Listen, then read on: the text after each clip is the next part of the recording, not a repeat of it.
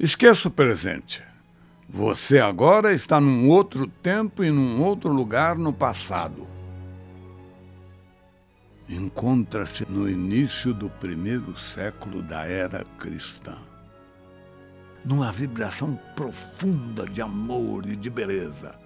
O século de Augusto, como se eternizou na história, é também o século do Evangelho, o século da Boa Nova.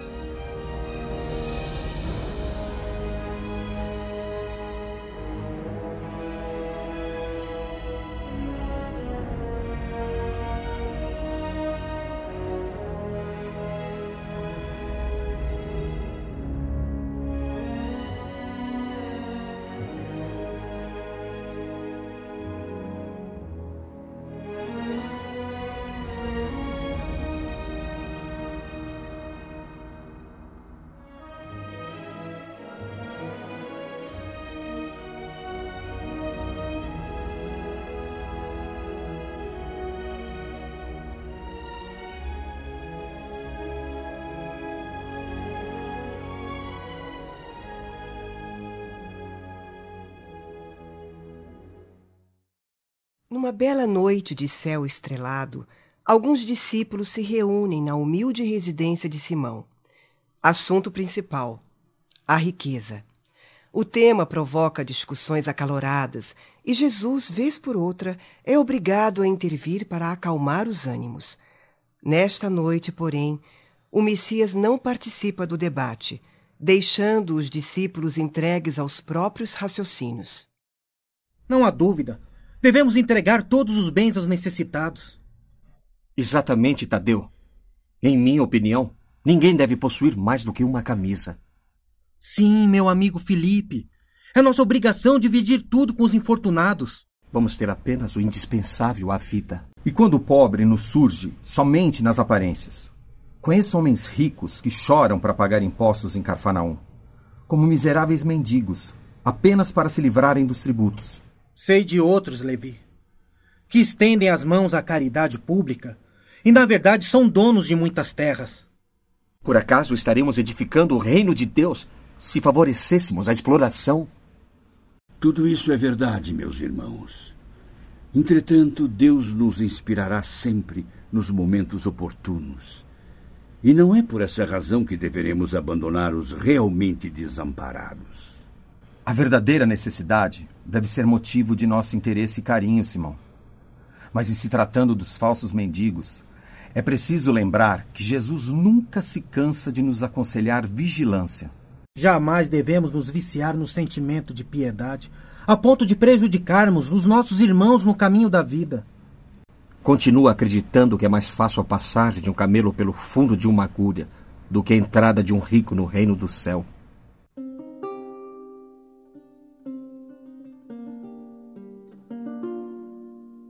A última ida de Jesus a Jericó, antes do suplício, é aguardada com imensa curiosidade. Grandes multidões se aglomeram nas estradas. Entre os mais ansiosos para conhecer o Messias está Zaqueu, um nobre coletor de impostos, reconhecido por sua enorme fortuna e baixa estatura. Zaqueu, desce dessa árvore, porque hoje necessito da sua hospitalidade e companhia. Mas é claro, mestre, ficarei muito honrado em recebê-lo, juntamente com sua comitiva, como hóspedes em minha casa. Os discípulos ficam escandalizados com a atitude de Jesus e, durante o trajeto, pensam consigo mesmos. Mas não se trata de um rico que deve ser condenado? Como justificar tudo isso se Zaqueu é um homem de dinheiro e pecador perante a lei?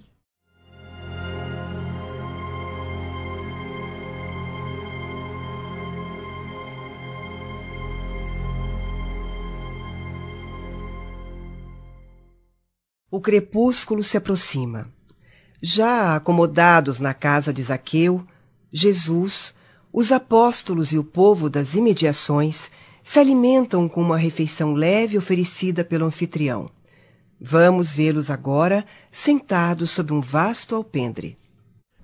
Senhor, é verdade que tenho sido observado como um homem de vida condenável, mas há muitos anos venho procurando empregar o dinheiro através de benefícios para todos os que me rodeiam. E o que tem feito de tão nobre? Nobre senhor.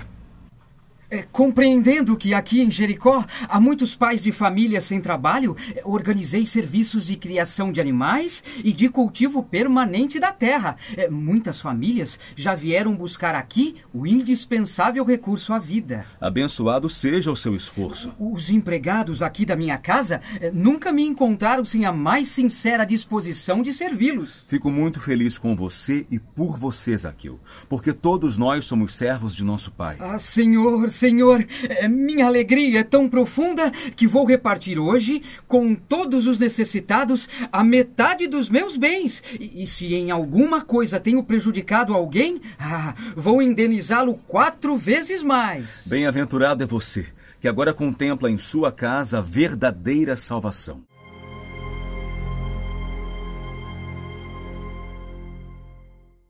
Zaqueu se ausenta da reunião por alguns minutos. Simão, Filipe e outros apóstolos aproveitam para se aproximar de Jesus confusos. Mestre, por que tamanha aprovação a um rico mesquinho? Amigos, vocês acreditam por acaso que o Evangelho tenha vindo ao mundo para transformar todos os homens em mendigos miseráveis? Qual é a esmola maior? A que socorre as necessidades de um dia ou a que adota providências para uma vida inteira? As riquezas não são condenadas pelo Evangelho. Por que não nos hospedamos numa casa humilde e sim nesse verdadeiro palácio? Felipe, no mundo vivem os que enriquecem na terra e os que prosperam no céu. Os primeiros escondem suas fortunas no cofre da ambição e do egoísmo, e por vezes atiram moedas douradas ao faminto que passa, procurando livrar-se de sua presença. Os segundos ligam suas existências a vidas numerosas, fazendo de seus servos a continuação de sua própria família. Senhor, eu não compreendia bem, porque via somente o lado dos pobres que sua bondade nos ensinou a amar. Entretanto, Felipe, é necessário não nos perdermos nos vícios do sentimento. Qual será o mais infeliz? O mendigo sem responsabilidade, a não ser a de sua própria manutenção? Ou um pai carregado de filhinhos a lhe pedirem pão? Senhor, então pode alguém servir a Deus e ao mundo de pecados? Riqueza não significa pecado, André. Abençoados os que repartirem os seus bens com os pobres. Mas bem-aventurados também os que consagrarem suas possibilidades aos necessitados do mundo e que servirem a Deus com as riquezas que lhes foram confiadas.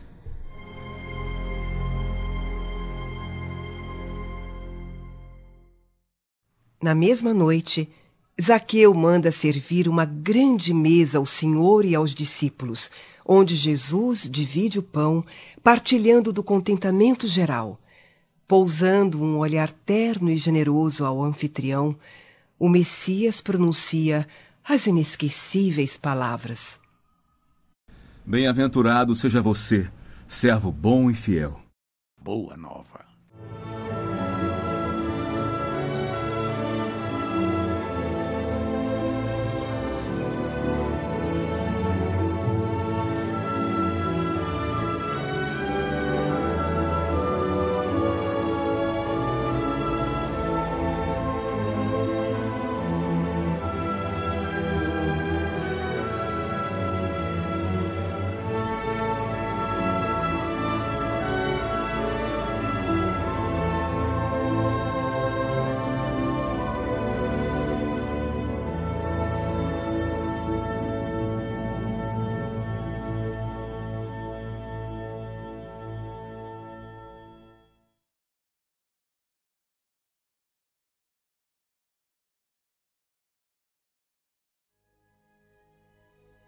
Esqueça o presente. Você agora está num outro tempo e num outro lugar no passado. Encontra-se no início do primeiro século da era cristã. Numa vibração profunda de amor e de beleza.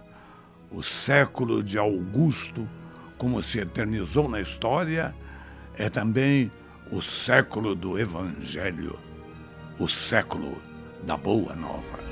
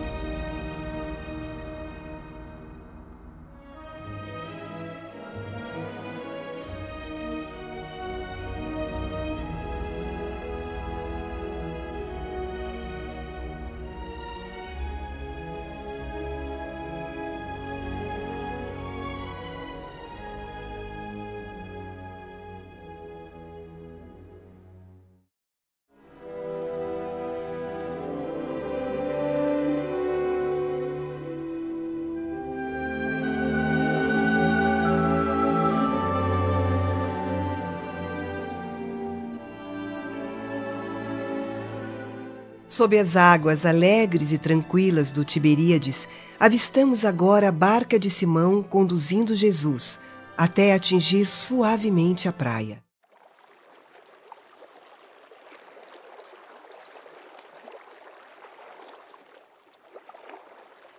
O que você tem, Simão? Parece preocupado. Ah, tem razão, mestre.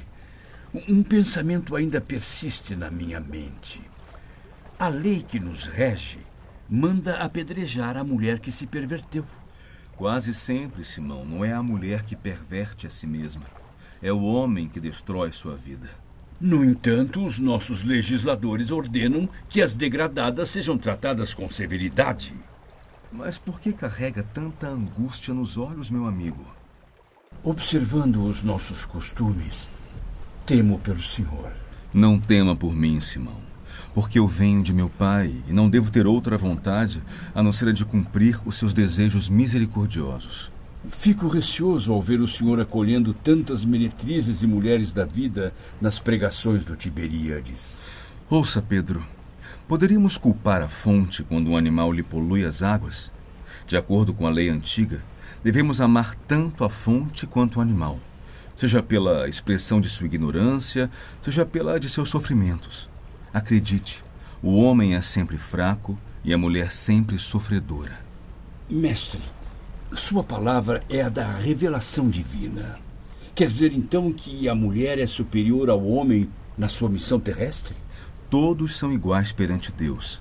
E as tarefas de ambos se equilibram no caminho da vida, completando-se perfeitamente para que haja em todas as ocasiões o mais santo respeito mútuo. Precisamos considerar, no entanto, que a mulher recebeu uma sagrada missão.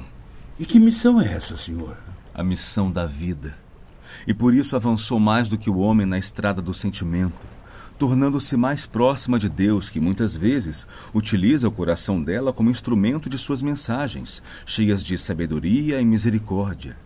Em todas as realizações humanas, há sempre o traço da ternura feminina, levantando obras indestrutíveis na edificação dos espíritos. Simão Pedro absorve com admiração as palavras de Jesus, enquanto uma leve brisa acaricia seu rosto. Na história da humanidade, ficam somente os nomes dos políticos, dos filósofos e dos generais. Porém, todos eles são filhos da grande heroína que passa no silêncio, desconhecida de todos, muitas vezes ignorada, humilhada ou exterminada nos sacrifícios mais cruéis. Que Deus tenha piedade das mulheres, Jesus. Deus, Simão, também passa ignorado em todas as realizações do progresso humano. E nós sabemos que o ruído é próprio dos homens, enquanto o silêncio é de Deus, a síntese de toda a verdade e de todo o amor.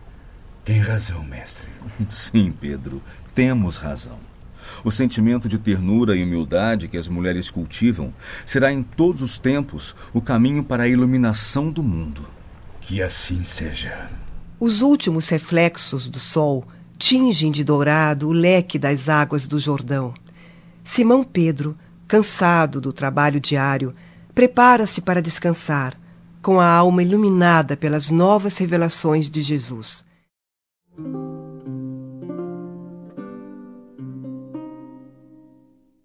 Dois dias após o doloroso drama do Calvário, a dúvida reina dentro da pequena comunidade dos discípulos, que ainda tentam compreender a finalidade do sacrifício.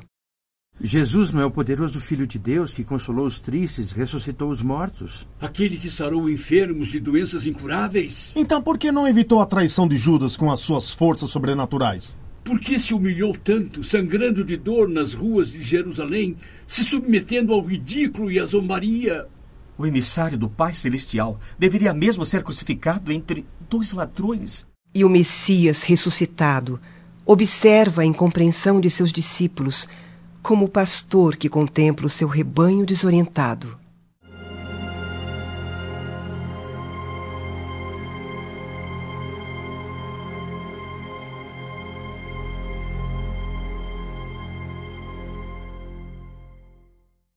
Na manhã do terceiro dia, vamos ver a ex-pecadora de Magdala se aproximar do túmulo de Jesus, trazendo perfumes e flores.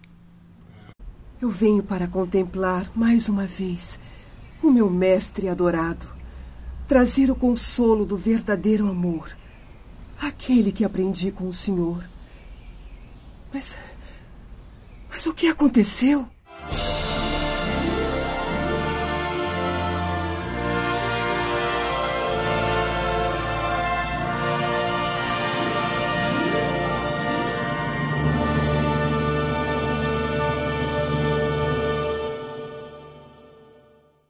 Perplexa por não encontrar o corpo de Jesus, Maria de Magdala se retira entristecida. Quando. Maria! Logo ela reconhece a voz inconfundível do Mestre e contempla seu inesquecível sorriso. Quer atirar-se aos seus pés, beijar as mãos do Messias como fazia nas pregações do Tiberíades. Porém, com um gesto de soberana ternura, Jesus a afasta. Não me toque, Maria, pois ainda não fui a meu Pai que está nos céus. Madalena, então, se ajoelha e recebe o olhar do Mestre, sem conter as lágrimas da mais pura alegria. No íntimo do coração, a ex-pecadora eleva seus pensamentos a Deus. A promessa se cumpriu. Jesus ressuscitou. E a mensagem da Boa Nova se espalha na comunidade inteira. A fé se fortalece, o amor se renova, a dúvida morre e o ânimo se restabelece em todos os espíritos. Desde essa hora, por séculos e séculos, a família cristã se movimenta no mundo para nunca mais esquecer o exemplo do Messias. Boa Nova.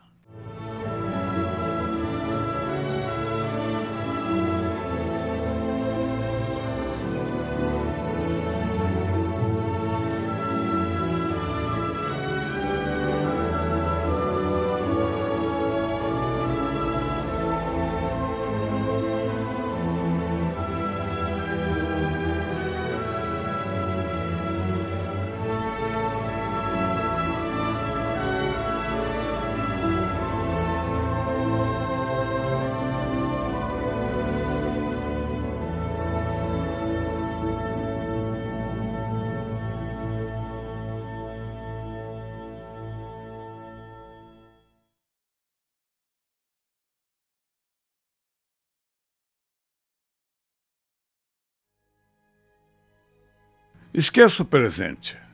Você agora está num outro tempo e num outro lugar no passado.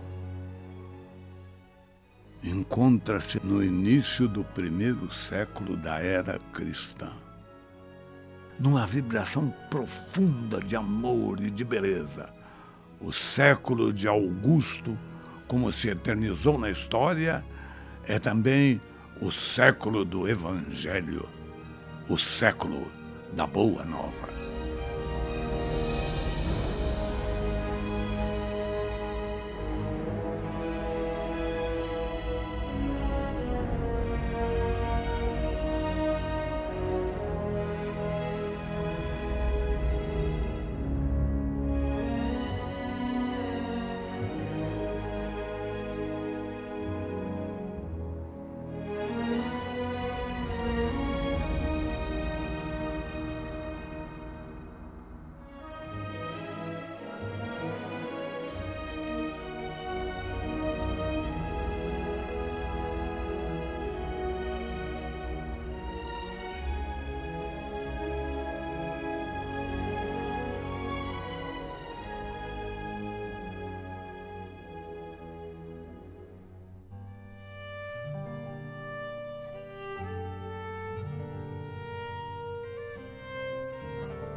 Estamos agora em Cesareia de Filipe, em um belo crepúsculo de horizonte dourado, onde a paisagem maravilhosa descansa sobre as bênçãos do céu. Jesus reúne os doze discípulos a fim de consolidar em seus corações os princípios de sua doutrina. E o que os homens pensam a meu respeito? João, tem algo a nos dizer? Sim, mestre. Meus amigos o veem como o próprio Elias que regressou ao mundo depois de se elevar ao céu num carro flamejante. Meus amigos, será que realmente a humanidade terá compreendido a essência das minhas pregações? Simão, o que pensa? Não tenho dúvidas, Jesus. Alguns habitantes de Tiberíades acreditam que o Senhor é João Batista ressuscitado. Tiago, filho de Cleófas, o que tem ouvido dos judeus na sinagoga? Todos creem que o Messias seja a personificação do profeta Jeremias. Noto que os homens se dividem nas suas opiniões. Mas e vocês que têm comungado comigo em todos os instantes? Quem acreditam que eu seja? É o Cristo, o Salvador, o Filho de Deus vivo. Bem-aventurado seja, Simão, porque não foi a carne que te revelou estas verdades, mas meu Pai que está nos céus. Bendito seja, pois começa a edificar no Espírito a fonte da fé viva. E é sobre essa fé que edificarei a minha doutrina de paz e esperança. Ah, que alegria, Jesus! Quanto conforto Suas palavras trazem ao meu espírito. Amados, no entanto, é importante que eu esclareça seus corações a respeito do que está para acontecer. Cumprindo as profecias da Escritura, Sou aquele pastor que vem a Israel com o propósito de reunir as ovelhas desgarradas do imenso rebanho. E como são numerosas, mestre? Logo o escândalo me envolverá em suas sombras. Mas é indispensável cumprir a palavra dos instrutores da revelação dos céus que me precederam nesta missão. Está escrito que eu padeça e não vou fugir ao testemunho. Mestre, como pode ser isso? Se é o modelo supremo da bondade? Felipe, eu vim ao mundo para o bom trabalho não posso ter outra vontade a não ser a daquele que me enviou. Instituindo na terra a luta perene contra o mal, tenho que dar o legítimo testemunho dos meus esforços. O sofrimento será então o prêmio pelas suas obras de amor e sacrifício. Acredita que um náufrago possa sentir o conforto de um amigo que apenas se limite a dirigir a ele sua voz lá da praia em segurança? Para salvá-lo, é indispensável ensinar o melhor caminho, não apenas através de conselhos, mas atirando-se igualmente às ondas. Mas, Jesus, somente agindo dessa maneira podemos alcançar o triunfo? Não esperem por triunfos, porque não os teremos sobre a terra de agora. Nosso reino ainda não é, nem pode ser deste mundo. Por essa razão, muito em breve, mesmo com as minhas aparentes vitórias, entrarei em Jerusalém para sofrer as mais penosas humilhações. Mas isso não é justo. O que vão fazer com o nosso Salvador? Serei arrastado pela turba como um simples ladrão, coroado pela ironia dos poderosos. Cuspirão nas minhas faces, me darão fel e vinagre quando tiver sede. Vou sofrer as angústias mais dolorosas, mas sentir em todas as circunstâncias o amparo daquele que me enviou. E como vai suportar tanto sofrimento, Jesus? Com meu espírito voltado para o amor a Deus. Conquistarei com o sofrimento a vitória sagrada, porque ensinarei aos menos fortes a passagem pela porta estreita da redenção, aquela que nos guiará às claridades eternas do plano espiritual. Mestre, convém não exagerar nas suas palavras. Não podemos acreditar que terá que sofrer tantos martírios. O que está dizendo, Pedro? Quer destilar em mim o veneno da tentação, como os adversários do Evangelho? Onde estaria Deus então com a justiça dos céus? Será que você também não me entende? Compreendendo somente as coisas dos homens, longe das revelações de Deus? Mas, senhor, os fatos que acabou de prever parecem demonstrar que o Pai não é tão justo. Pedro, retire essas palavras. Afaste-se de mim, pois nesse instante você fala pelo espírito do mal. Se alguém quiser vir depois de mim, renuncie a si mesmo, tome sua cruz e siga os meus passos.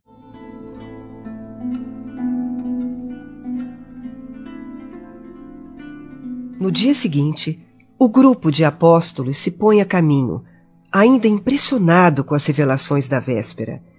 Simão segue, humilde e cabisbaixo, com a angústia dominando seus pensamentos. Não consigo compreender por que Jesus foi tão severo comigo. Sinto que o Mestre me perdoou, mas ainda preciso ter certeza.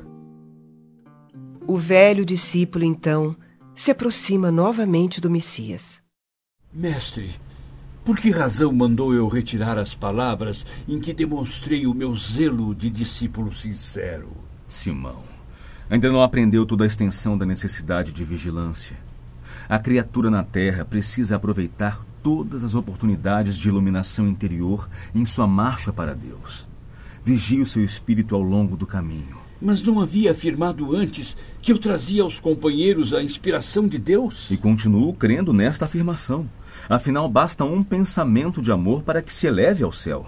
Senhor, só não compreendo ainda o motivo de haver me chamado de mensageiro das trevas. Pedro, na jornada do mundo, basta às vezes uma palavra fútil ou uma consideração menos digna para que a alma do homem seja conduzida à estagnação e ao desespero por sua própria negligência.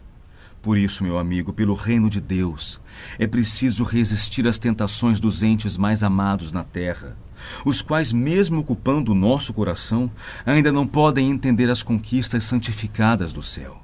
Boa nova.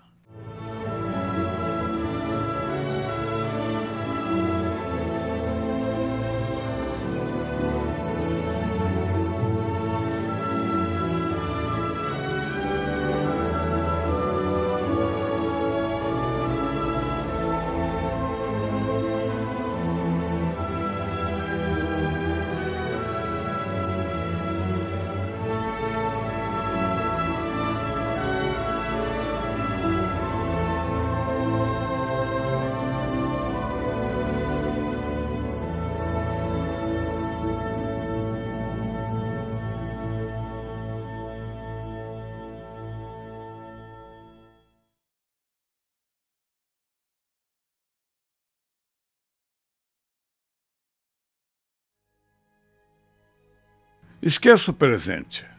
Você agora está num outro tempo e num outro lugar no passado. Encontra-se no início do primeiro século da era cristã. Numa vibração profunda de amor e de beleza.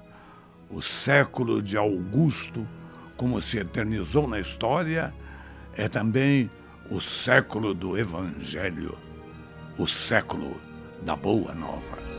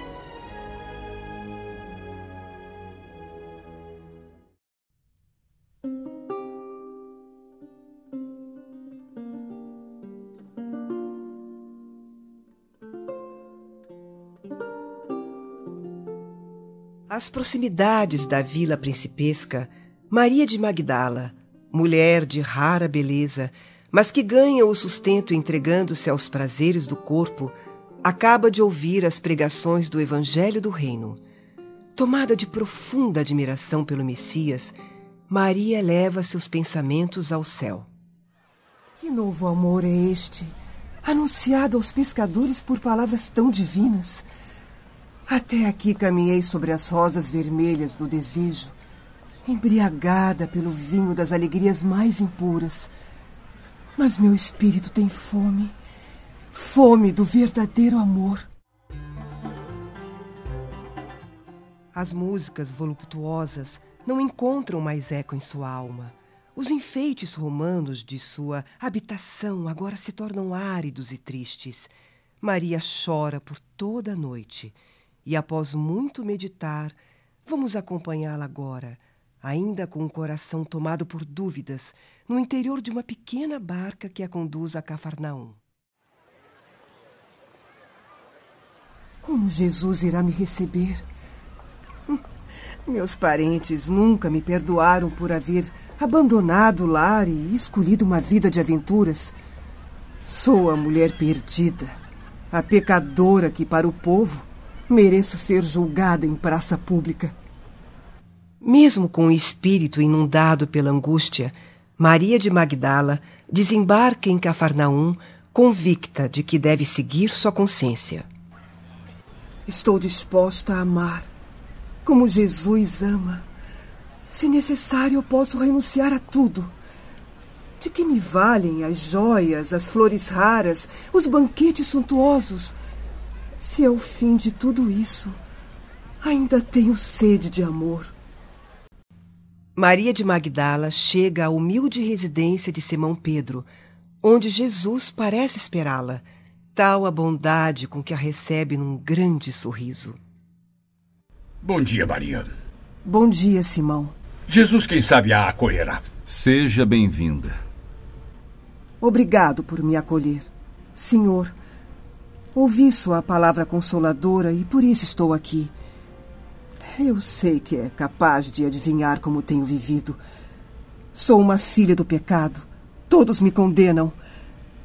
Mas, mestre, percebe como tenho sede do verdadeiro amor? Minha existência, como todos os prazeres, tem sido inútil e amargurada. Conheço bem sua história, Maria de Magdala. Vou deixá-los a sós. Com licença. Jesus, eu desejo pertencer ao seu rebanho. Mas será que Deus me aceitaria? Maria, levante os olhos para o céu, porque escutou a boa nova do reino e Deus. Por acaso poderia pensar que alguém no mundo estivesse condenado ao pecado eterno? Onde está então o amor de nosso Pai?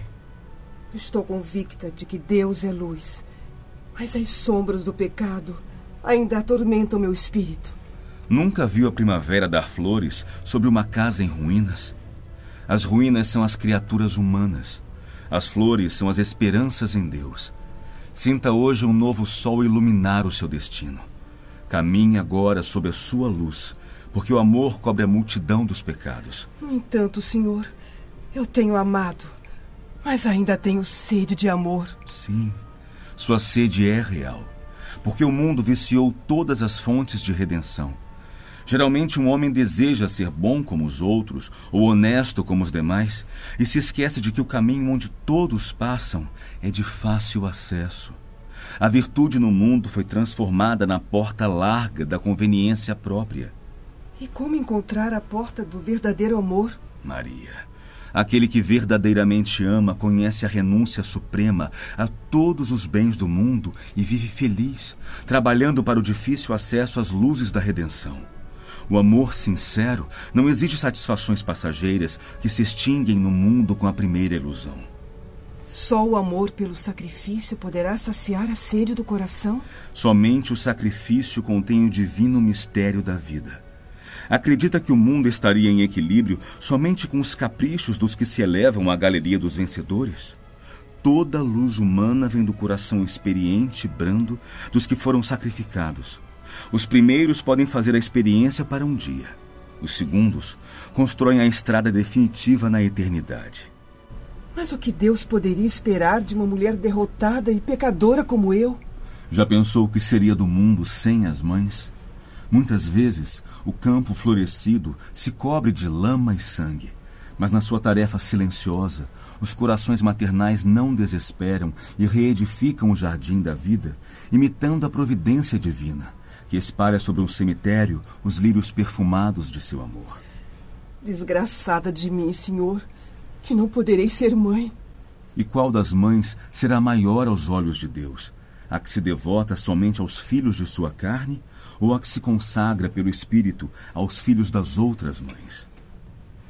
Jesus, a partir de agora renuncio a todos os prazeres transitórios do mundo para adquirir o amor celestial que acaba de me ensinar.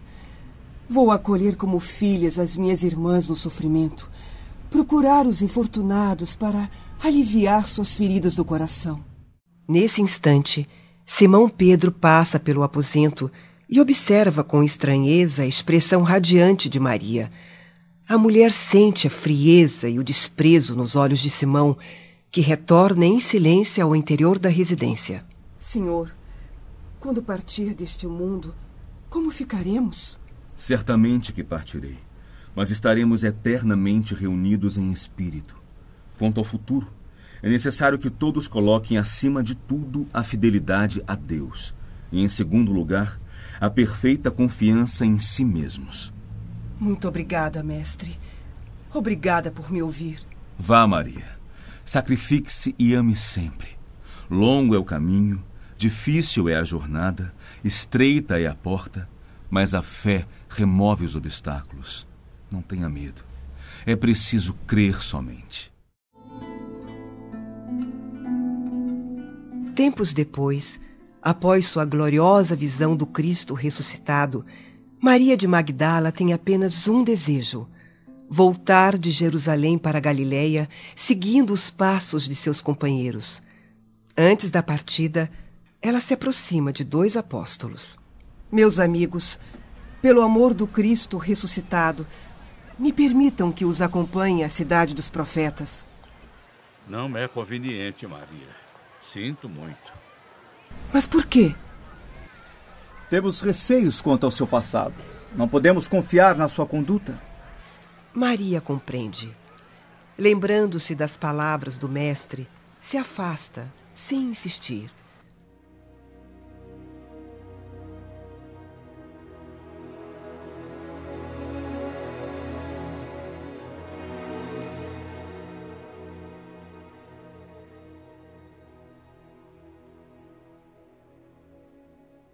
Dias se passam. Humilde e sozinha, ela resiste a todas as propostas para uma nova queda de sentimentos. Sem recursos para viver, trabalha pela própria manutenção em Magdala e Dalmanuta. Forte nas horas mais ásperas, alegre nos sofrimentos mais escabrosos, fiel a Deus nos instantes escuros e pungentes, Maria segue agora o caminho estreito, sozinha, mas com a sua inabalável confiança em Jesus. Senhora! Senhora! Por Deus! O que posso fazer para ajudá-los? É, viemos da Idumeia em busca da luz do Nazareno, mas ninguém nos ajuda. Maria acolhe o grupo de leprosos cansados, tristes e abandonados. Reunindo-os sob as árvores da praia, lhes transmite as palavras de Jesus, enchendo seus corações com a claridade do Evangelho. Maria, não imagina quanta alegria e esperança está nos trazendo. Mas não podemos ficar aqui. Por que, meus amigos? As autoridades ordenaram nossa expulsão. Marchemos então para Jerusalém. Chegando à cidade, Maria e os enfermos são conduzidos ao distante vale dos leprosos. Embora um local sinistro e cercado pela peste, Madalena recorda as lições do Messias e uma coragem indefinível invade sua alma. Deste momento em diante, em todas as tardes, a mensageira do Evangelho reúne a multidão de novos amigos para propagar o ensinamento de Jesus. Rostos ulcerados enchem-se de alegria, olhos sombrios e tristes tocam-se de luz, enquanto os agonizantes arrastam-se até ela para beijar sua túnica humilde. Maria, desejo lhe dar um abraço carinhoso, mas não sei se devo. Venha cá, minha amiga. O amor, sim, é contagioso. Lembrando o amor do Mestre, Madalena toma os leprosos em seus braços fraternos, mas em poucos dias sua epiderme passa a apresentar igualmente manchas avermelhadas e repletas de feridas. Ela compreende sua nova situação e recorda a recomendação do Messias. Somente sabem viver os que sabem se sacrificar. Meus amigos, mesmo com tanto sofrimento, estou profundamente feliz por haver levado a vocês uma migalha de esperança. Convicta de que seus dias na Terra estão se esgotando, Madalena deseja rever antigos amigos pessoais que se encontram em Éfeso. Vamos ver agora João e Maria, além de outros companheiros cristãos, que recebem carinhosamente as últimas palavras da ex-pecadora. Jesus deseja intensamente que nos amemos uns aos outros e que participemos de suas divinas esperanças. Observando as novas feridas que substituem sua antiga beleza, Maria de Madalena alegra-se em reconhecer que seu espírito não tem motivos para lamentações. Certa manhã, embora com o espírito fortalecido, seu corpo se nega a caminhar.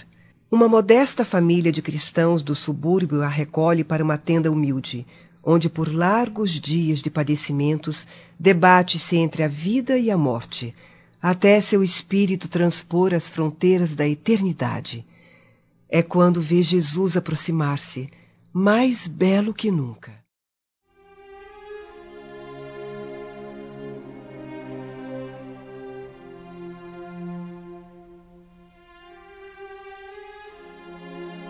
Senhor. Maria, já passou pela porta estreita. Amou muito. Venha, eu te espero aqui.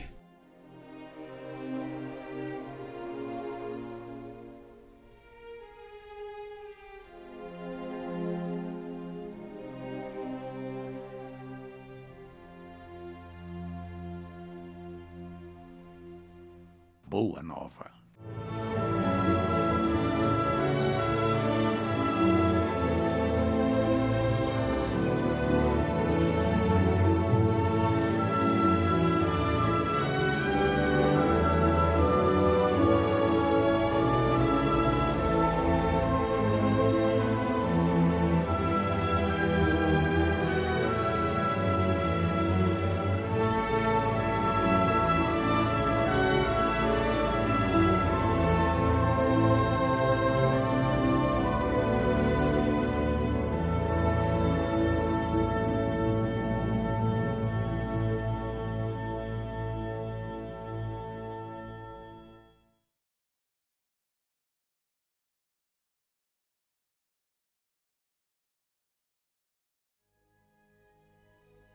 Esqueça o presente.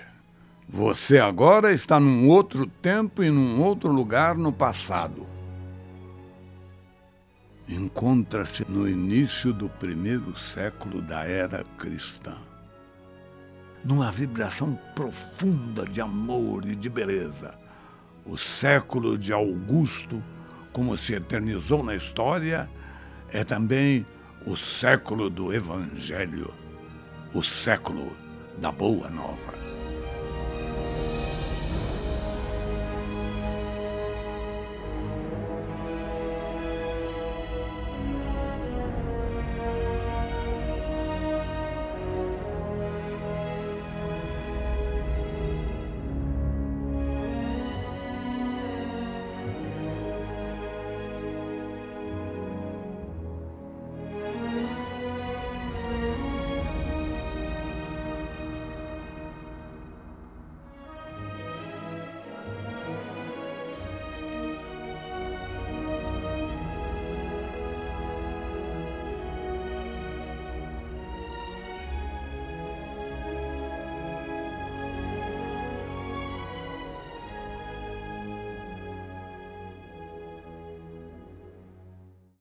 Numa das eventuais ausências do mestre do círculo de sua família espiritual em Cafarnaum, vamos vê-lo agora às proximidades de Jerusalém, na companhia de João.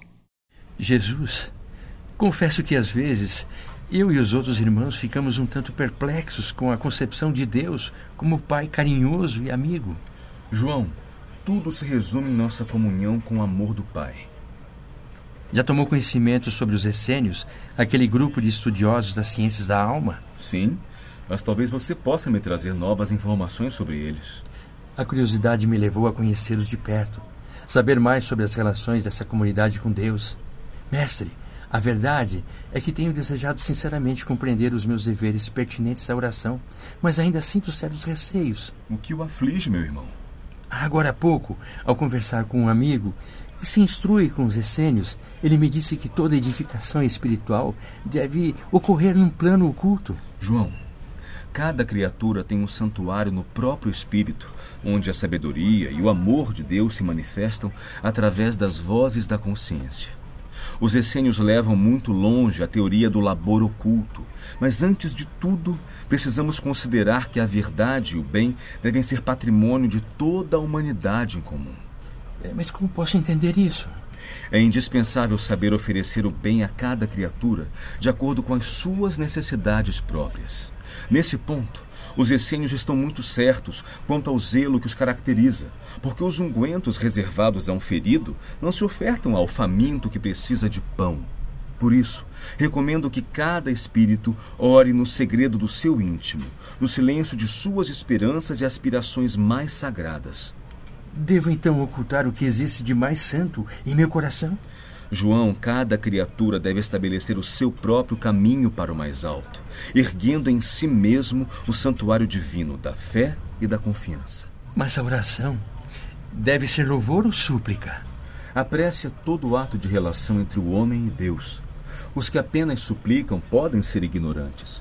Os que louvam podem ser somente preguiçosos. Todo aquele, porém, que trabalha pelo bem com as suas mãos e com o seu pensamento, é o filho que aprendeu a orar na exaltação ou na rogativa, porque em todas as circunstâncias será fiel a Deus. E como ser leal a Deus na oração? João, acima de tudo é preciso cultivar a certeza de que os desígnios celestiais são mais sábios e misericordiosos do que o capricho próprio. É necessário que cada um se una ao Pai, que sejamos de Deus, comungando com Sua vontade generosa e justa, ainda que sejamos contrariados em determinadas ocasiões. Mas a prece já não representa em si mesma um sinal de confiança? Já ouviu falar alguma vez que o sol se afastou do céu, cansado da paisagem escura da terra, alegando a necessidade de repousar? Teriam as águas privado o mundo de seus benefícios em certos anos? Por mais desagradável que seja, a tempestade jamais deixou de limpar as atmosferas, não é mesmo? Ah, mestre, seus esclarecimentos abrem uma estrada nova para minha alma. João, é preciso aprender com as leis da natureza a fidelidade a Deus. No entanto, Jesus, eu lhe peço sinceramente que me ensine, na primeira oportunidade, como devo entender que Deus está igualmente em nós. Eu prometo.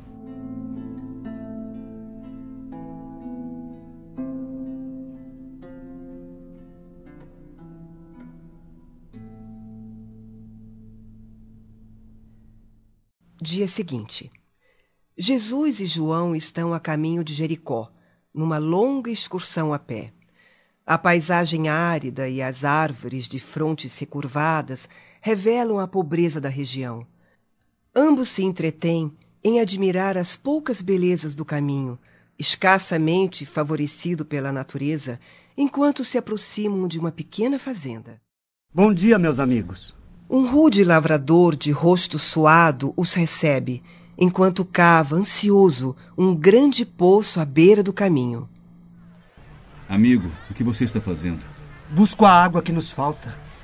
A chuva é assim tão escassa por aqui? Sim. Nas proximidades de Jericó, ultimamente, a chuva vem se tornando uma verdadeira graça de Deus. O pobre agricultor retoma sua atividade enquanto Jesus e João se distanciam. Observe, João, que este homem compreende que sem a chuva não haveria mananciais na terra. Mesmo assim, ele não para em seu esforço procurando o reservatório que a providência divina armazenou no subsolo. Mas será que ele já encontrou a Deus? Deus reside naturalmente em todos nós. A chuva representa o favor de sua misericórdia, sem o qual nada possuiríamos. O deserto de Jericó é a alma humana, às vezes tão vazia de sentimentos elevados. E a água? O que ela significa, mestre? É o símbolo mais perfeito da essência de Deus, que tanto está nos céus como na terra. Veja, Jesus, a água. A água está surgindo no poço. Este trabalhador simboliza o cristão ativo, cavando junto dos caminhos áridos, muitas vezes com sacrifício, suor e lágrimas, para encontrar a luz divina em seu coração. Experimentando uma felicidade indefinível, João segura as mãos do Messias e as beija. Confortado, como alguém que vence um grande combate íntimo, o apóstolo sente que finalmente compreendeu. Boa nova.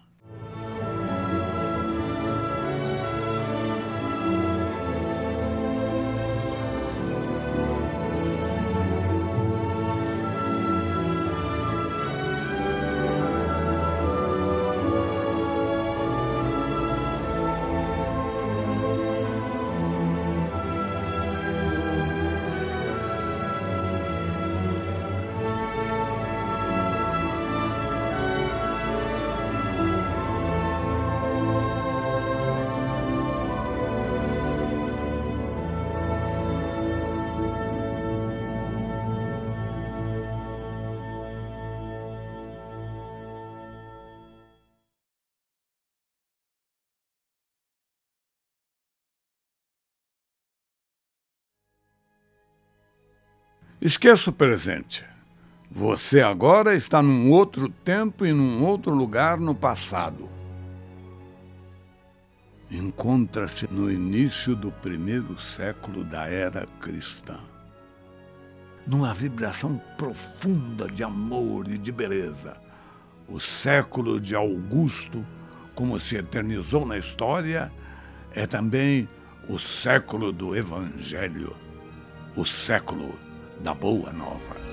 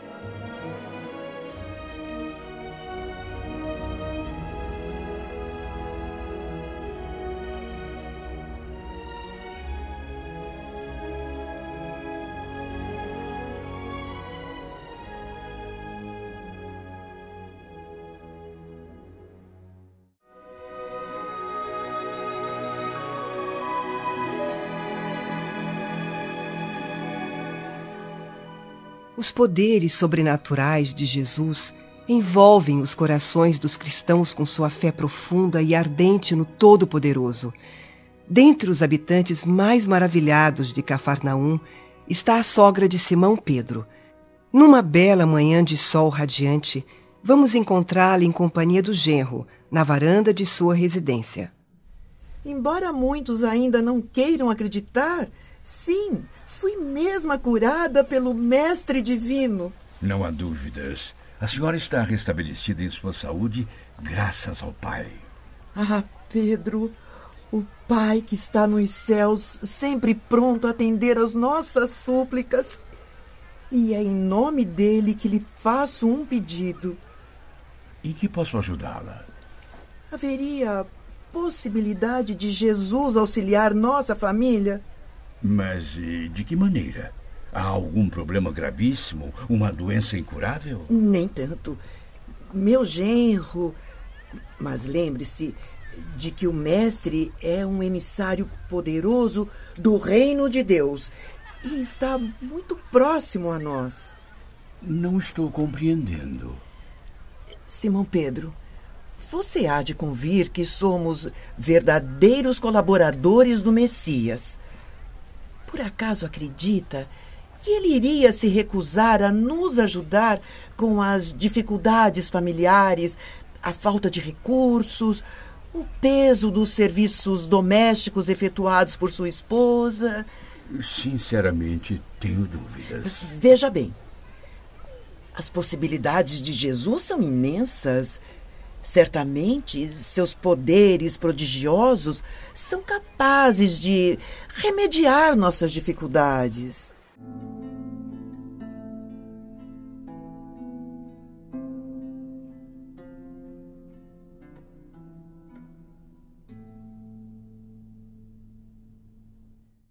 Dias depois, Simão Pedro tem a oportunidade de se encontrar com Jesus durante uma de suas peregrinações pelas humildes vilas da região. Mestre, será que Deus ouve todas as nossas orações? Como não, Pedro? Acima dos reduzidos poderes do homem, há um poder ilimitado. Todas as criaturas experimentam a necessidade de comungar através das preces com esse plano elevado, onde o Pai nos acompanha com todo o seu amor, justiça e sabedoria. Minha mente ainda cultiva muitas dúvidas sobre o poder da prece, Jesus. Você acredita, Simão, que em todos os séculos da vida humana, as almas iriam recorrer incessantemente a uma porta silenciosa e inflexível se não obtivessem nenhum resultado. Não tenha dúvida, todas as nossas orações são ouvidas.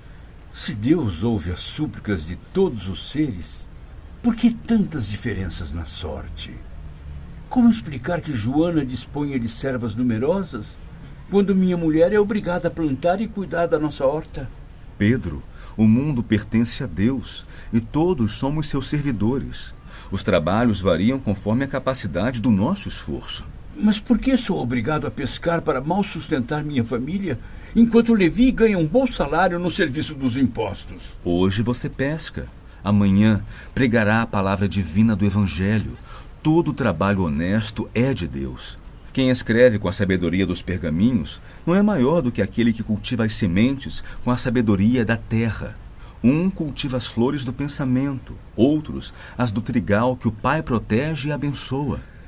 Será mesmo que Deus reconhece e valoriza a todos da mesma maneira? Simão, meu amigo, acha que uma casa estaria completa sem as mãos abnegadas que varrem a poeira?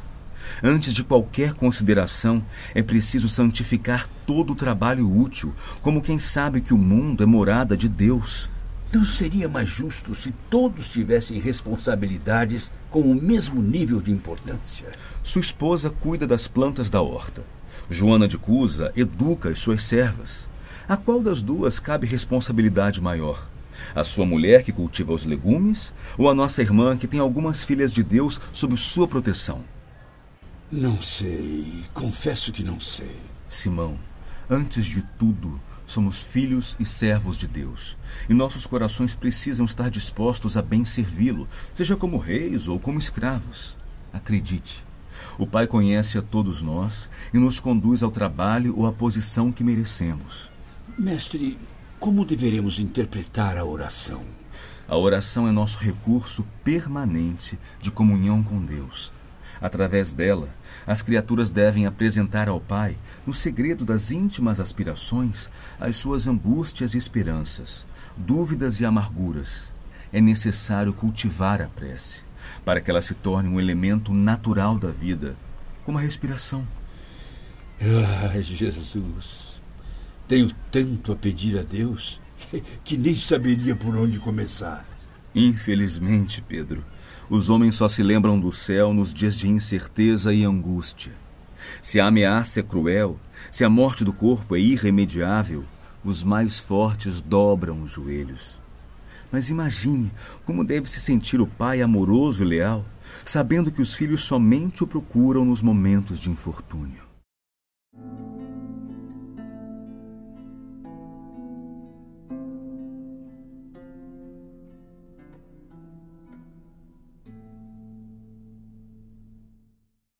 Alguns dias depois, enquanto Jesus se reúne com os apóstolos na casa de Alfeu, Senhor, tenho procurado por todos os modos manter inalterável a minha comunhão com Deus, mas não tenho alcançado o objetivo.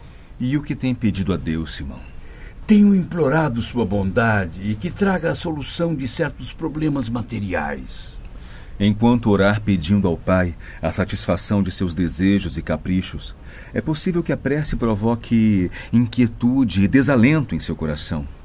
Mas sempre que solicitar as bênçãos de Deus, a fim de compreender sua vontade justa e sábia, receberá pela oração os bens divinos do consolo e da paz.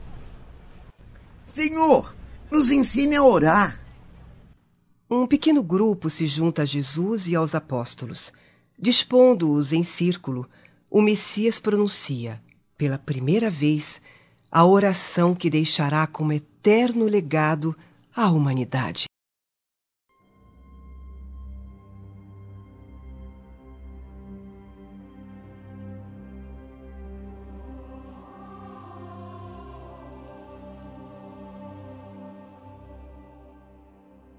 Pai nosso que estás nos céus, santificado seja o teu nome. Venha a nós o teu reino. Seja feita a tua vontade, assim na terra como nos céus. O pão nosso de cada dia dá-nos hoje. Perdoa-nos as nossas dívidas, assim como nós perdoamos aos nossos devedores. Não nos deixes cair em tentação e livra-nos de todo o mal, porque teus são o reino, o poder e glória para sempre. Assim seja. E Levi, o mais intelectual dos discípulos, toma nota das sagradas palavras, para que a prece do Senhor seja guardada em seus corações humildes e simples. Desde esse dia memorável, a oração singela de Jesus se espalha como um perfume dos céus pelo mundo inteiro. Our Father in heaven. Geheiligt werde dein Name. 나라의 임하옵시며 Нехай буде воля Твоя. Dinhi sa yuta, maingon man sa langit. Danos hoy nuestro pan de cada día. எங்கள் கடன்களை எங்களுக்கு மன்னியும் seperti kami juga mengampuni orang yang bersalah kepada kami. Não nos deixes cair em tentação, 救我们脱离凶恶。 Căci a Ta este împărăția, nokuti ushende wenyu nesimba nekubwinya nekusingaperi Assim seja.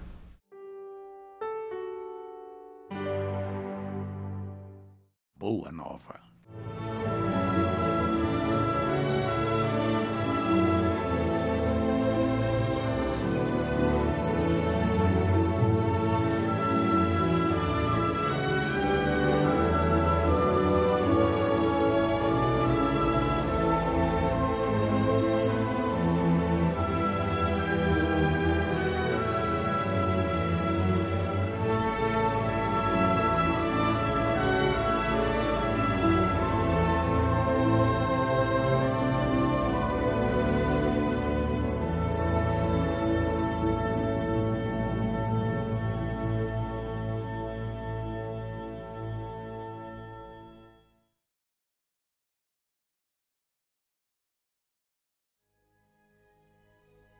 Esqueça o presente.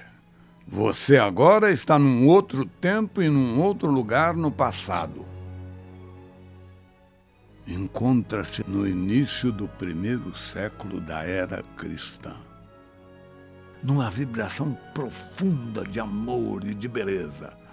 O século de Augusto, como se eternizou na história, é também o século do Evangelho, o século da Boa Nova.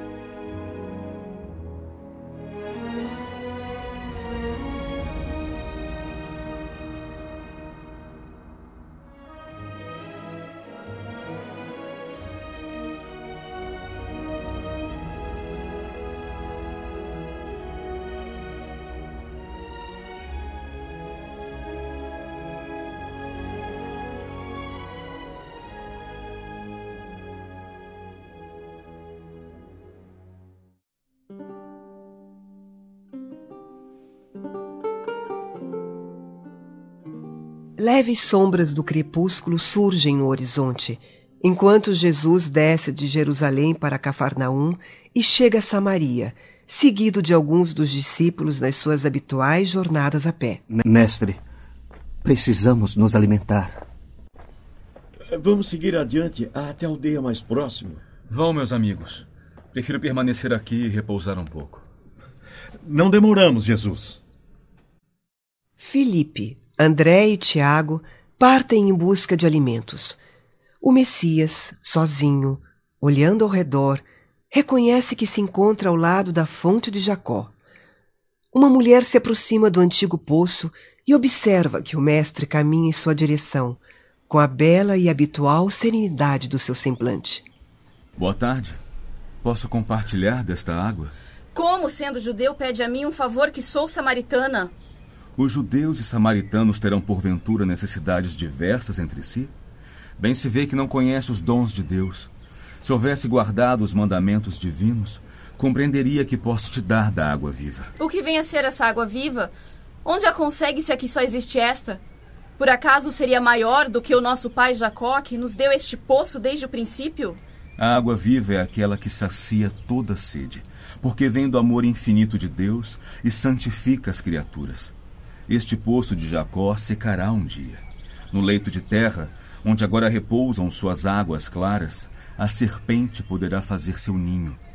Por isso, mesmo que leve o cântaro cheio d'água, voltará logo mais ao poço, com uma nova sede. E qual é a vantagem de beber da água viva? Seria, por acaso, milagrosa? Os que beberem da água viva estarão eternamente saciados. Para esses, não haverá mais a necessidade material que se renova a cada instante. Perene conforto refrescará seus corações através dos caminhos mais acidentados. Senhor, desejo provar dessa água. Sim, mas primeiro, ouça o que tenho a lhe dizer. E Jesus passa a esclarecê-la sobre fatos e circunstâncias íntimas de sua vida particular, explicando-lhe como o amor divino lhe iluminará a alma, afastando-a de todas as necessidades penosas da existência material. Observe agora como não há segredo para o nosso Pai Divino. Senhor, agora vejo que de fato é um profeta de Deus. Meu espírito está cheio de boa vontade, mas uma enorme confusão envolve meus pensamentos. Não sei como adorar a Deus. O que a atormenta, irmã? Meus familiares e vizinhos afirmam que devemos celebrar o culto ao Todo-Poderoso neste monte. Os judeus nos combatem e alegam que nenhuma cerimônia terá valor fora dos muros de Jerusalém. Tem razão. As divergências religiosas têm implantado a maior desunião entre os membros da grande família humana. Há poucos dias, um judeu feriu um dos nossos por causa de suas opiniões sobre comida impura. Senhor, o que devo fazer? Me ensine o melhor caminho.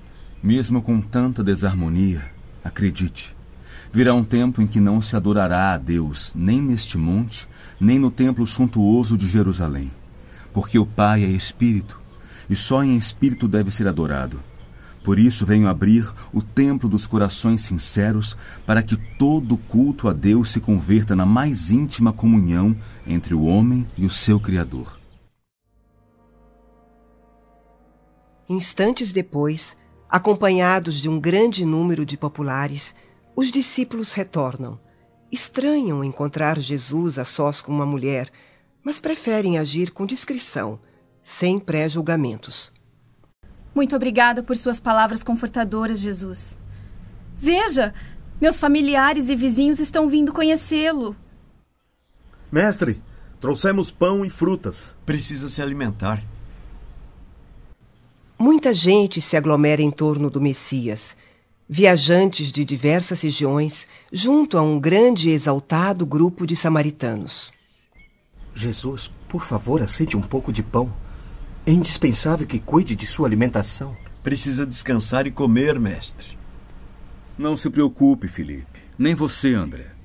Queridos amigos, não tenho fome. Aliás, recebo um alimento que talvez os meus próprios discípulos ainda não puderam conhecer. Qual? Antes de tudo, meu alimento é fazer a vontade daquele Pai misericordioso e justo que a este mundo me enviou, a fim de ensinar o seu amor e a sua verdade. Meu sustento é realizar a sua obra. Senhor, sua sensibilidade é esplendorosa. Veja como o povo absorve suas palavras. Levaremos para Cafarnaum mais este triunfo, porque é incontestável que obteve aqui, entre os samaritanos, um dos nossos maiores êxitos. Não é isso propriamente o que me interessa, Felipe. O êxito mundano pode ser apenas superficial. O que necessitamos em todas as situações é entender o que o Pai deseja de nós. Meus amigos, por acaso poderíamos admitir que já somos compreendidos? Proponho que nos calemos por alguns instantes, a fim de ouvirmos a opinião dos que seguem nossos passos. Acredita que este homem seja o Cristo prometido? Na minha opinião, este Nazareno é um explorador da piedade popular. Concordo, mesmo porque em sua terra não chega a valer um denário. Pelos próprios parentes é tido como inimigo do trabalho e há quem duvide da sua inteligência. Um louco de boa aparência, isso sim. É o que diz o povo de Cafarnaum. Cá, pra mim, é um grande vigarista. Por que se meteu com os pescadores quando alega ser tão sábio? Por que não se muda para Jerusalém ou mesmo para Tiberíades? Bem sabe a razão disso, minha filha. Lá encontraria homens cultos que confundiriam sua presunção. Quando chegamos, ele estava sozinho com uma mulher. O que pensa sobre isso? Certamente ele desejava salvá-la a seu modo. Este homem é um espertalhão orgulhoso, só faz milagres junto às grandes multidões, para que sintam virtudes sobrenaturais nas suas mágicas. E não tem caridade. Quando o procuraram em Cafarnaum para um sinal do céu, fugiu para o monte sob o pretexto de fazer orações. A noite começa a cair. No alto já brilham as primeiras estrelas. Jesus senta-se com os discípulos à margem do caminho para um momento de repouso. André, Tiago e Felipe estão espantados com o que acabaram de ver e ouvir. Não se espantem com a lição deste dia. Por toda parte encontraremos samaritanos provocadores, atentos aos êxitos e referências do mundo. Observem a estrada para não caírem, meus amigos. Porque o discípulo do Evangelho não pode se preocupar senão com a vontade de Deus, com o seu trabalho sob as vistas do Pai e com a aprovação da sua consciência. Boa nova.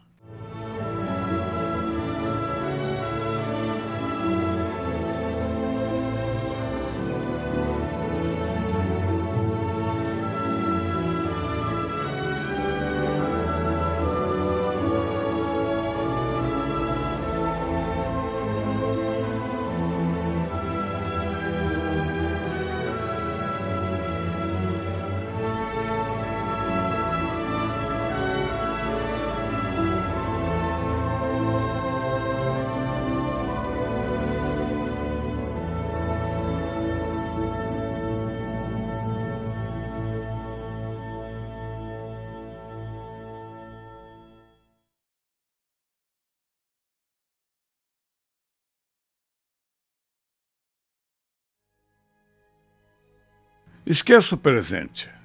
Você agora está num outro tempo e num outro lugar no passado.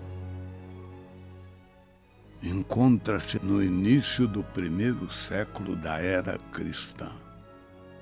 Numa vibração profunda de amor e de beleza. O século de Augusto, como se eternizou na história, é também o século do Evangelho, o século da Boa Nova.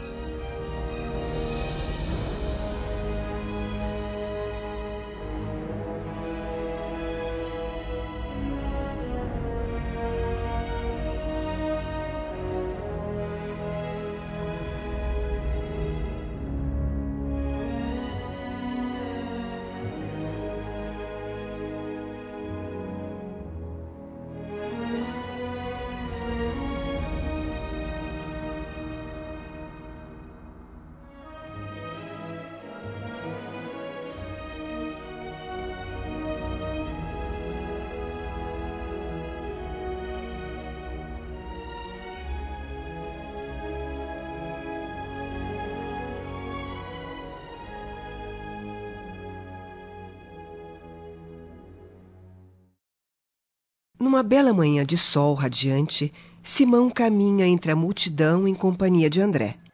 Por acaso conhece Joana de Cusa? Sim, Uma mulher de rara dedicação e nobre caráter. Embora pertença à alta sociedade de Cafarnaum, a esposa de Cusa é uma alma extremamente caridosa, fiel aos ensinamentos cristãos. Tenho total convicção disso, Simão. Nesta cidade corroída pelos interesses materiais dos comerciantes e pescadores, Joana possui fé verdadeira. Entretanto, até onde sei, cultiva um coração amargurado. Está certo, André. Cusa, seu marido e companheiro de lutas, não aceita as clarividências do Evangelho. O que Jesus pensaria disso?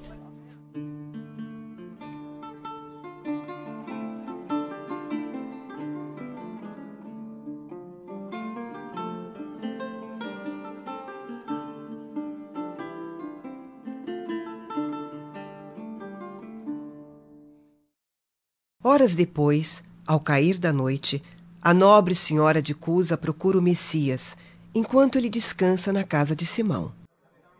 Jesus, meu esposo não tolera sua doutrina. É alto funcionário de Herodes, sempre em contato com os representantes do império. Reparte as suas preferências religiosas, ora com a comunidade judaica, ora com os deuses romanos. O que certamente lhe permite ter uma vida tranquila e rentável. Compreendo sua aflição, minha irmã. Viva angustiada, rezando para que Cusa aceite a palavra divina. Mas sua resistência só me traz desgosto. Joana, um dia teu esposo entenderá que só há um Deus, que é o nosso Pai, e só existe uma fé para as nossas relações com seu amor. Certas manifestações religiosas no mundo, muitas vezes, não passam de vícios populares. Todos os templos da terra são de pedra. Eu venho, em nome de Deus, abrir o templo da fé viva no coração dos homens. Mestre, tenho pedido muito a Deus para que meu companheiro encontre a verdadeira fé em seu espírito. Agradece ao Pai por haver te julgado digna do bom trabalho desde agora. Se teu esposo não compreende a alma sensível, irá compreender um dia. Se for leviano e indiferente, ama-o mesmo assim. Não estaria ligada a ele se não houvesse para isso uma razão justa. Perdoe-me a intromissão, mestre, mas como ela será capaz de amar com tanta abnegação alguém que a despreza e não respeita suas convicções? Simão, os sãos não precisam de médicos. Servindo o esposo com amorosa dedicação, nossa irmã estará cumprindo a vontade de Deus. Joana, você veio aqui me falar de teus receios e de tuas dúvidas. Pois acredite, deve pelo Evangelho amar seu companheiro ainda mais. Jesus, Sua palavra alivia o meu espírito atormentado. Mas sinto muita dificuldade para encontrar harmonia no meu lar. Não julga ser correto que eu lute para impor os seus princípios? Sim. Agindo dessa maneira, mestre, ela não estaria reformando o esposo para o céu e para o seu reino? Irmãos, quem sentirá mais dificuldade em estender as mãos fraternas? Será o que atingiu as margens seguras do conhecimento com o Pai? Ou aquele que ainda se debate entre as ondas da ignorância ou da indiferença, da inconstância ou da indolência do espírito? Não compreendo, mestre. Joana, você sugeriu impor as ideias do Evangelho, mas por que motivo Deus não impõe sua verdade e seu amor aos tiranos da terra? Por que não fulmina com um raio o conquistador desalmado que espalha a miséria e a destruição com as forças sinistras da guerra?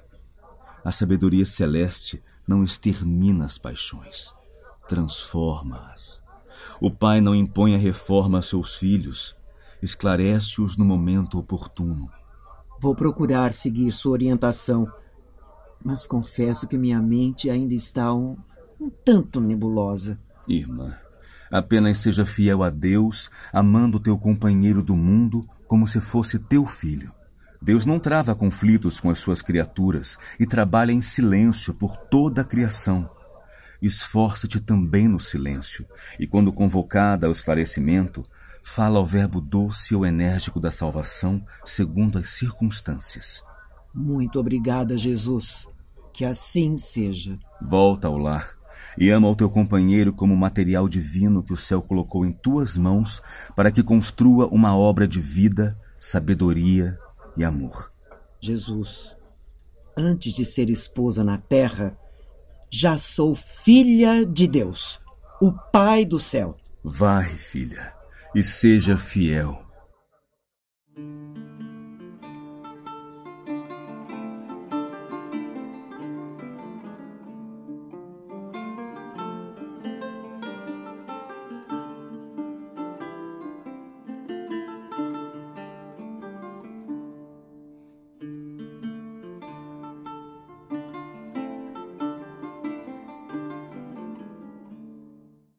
Desde então, Joana de Cusa procura esquecer todas as características inferiores do companheiro para observar somente o que lhe possui de bom.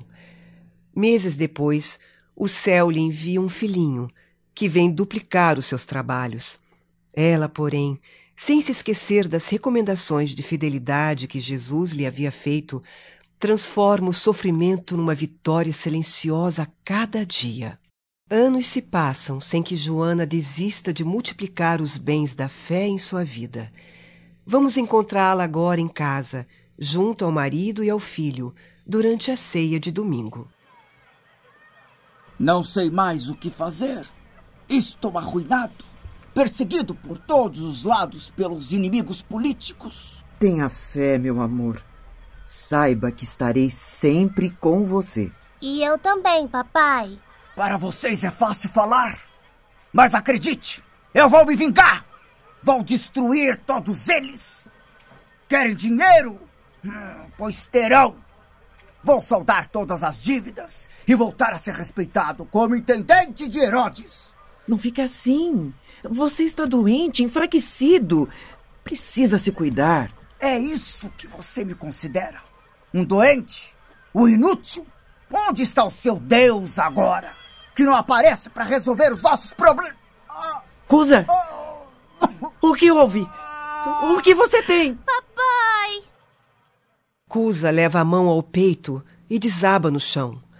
O organismo enfraquecido do esposo de Joana não resiste ao ataque fulminante. O ex-intendente de Antipas volta ao plano espiritual, nessa noite de sombras tempestuosas.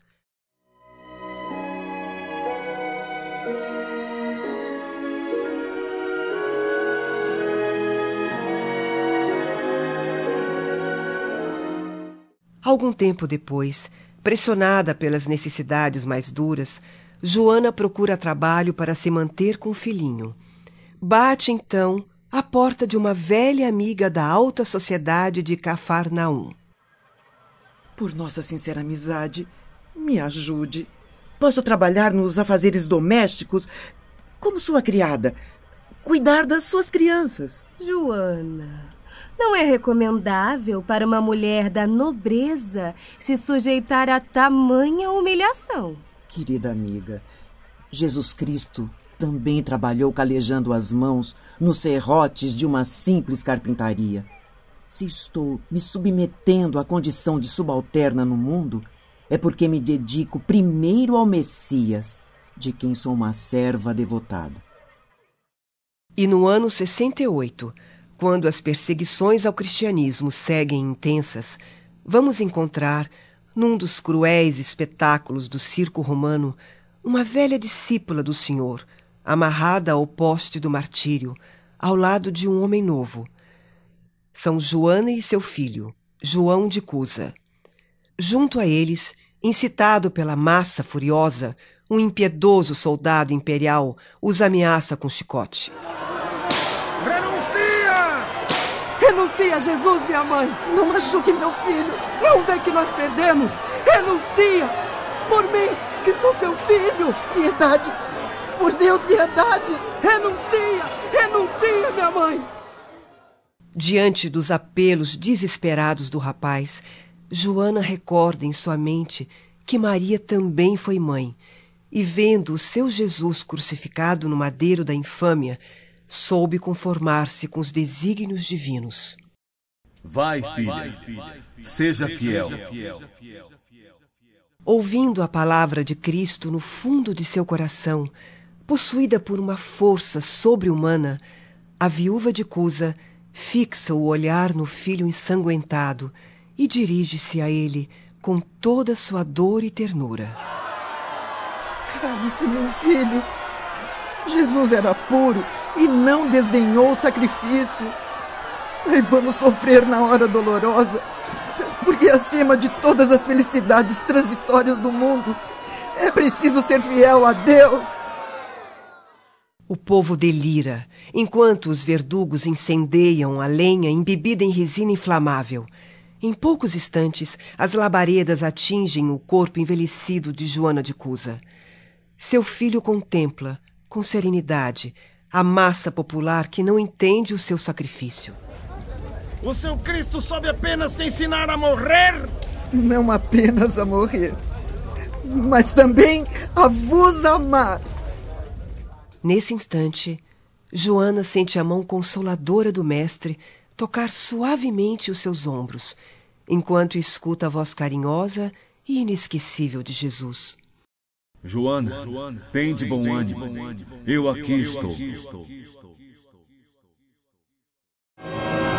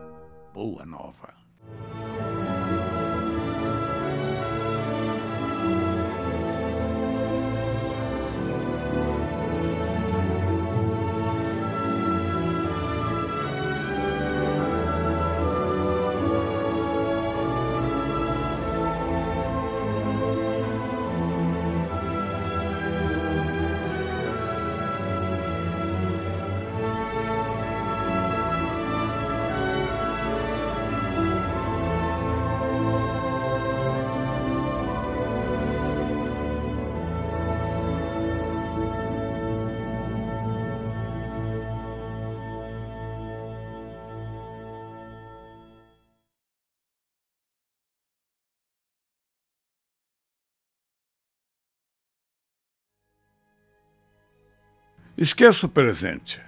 Você agora está num outro tempo e num outro lugar no passado. Encontra-se no início do primeiro século da era cristã. Numa vibração profunda de amor e de beleza. O século de Augusto, como se eternizou na história, é também o século do Evangelho, o século da Boa Nova.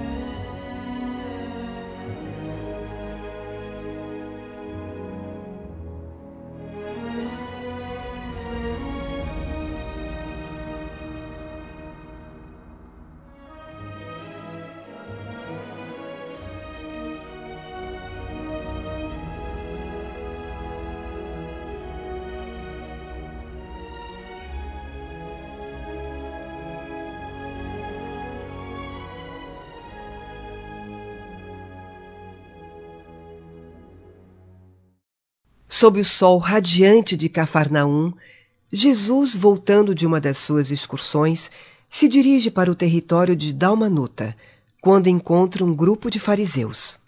Vamos! Mostre-nos seu poder divino! Estamos ansiosos para presenciar um novo milagre.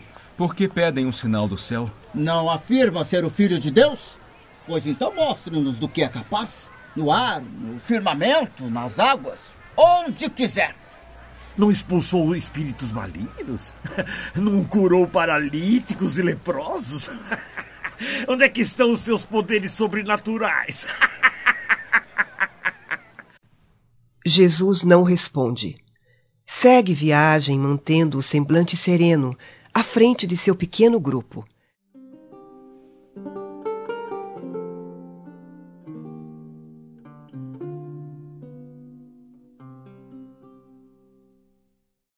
Neste mesmo dia de breve repouso em Dalmanuta, o mestre descansa na choupana de Zacarias, um velho pescador, quando o discípulo Tomé surge inesperadamente.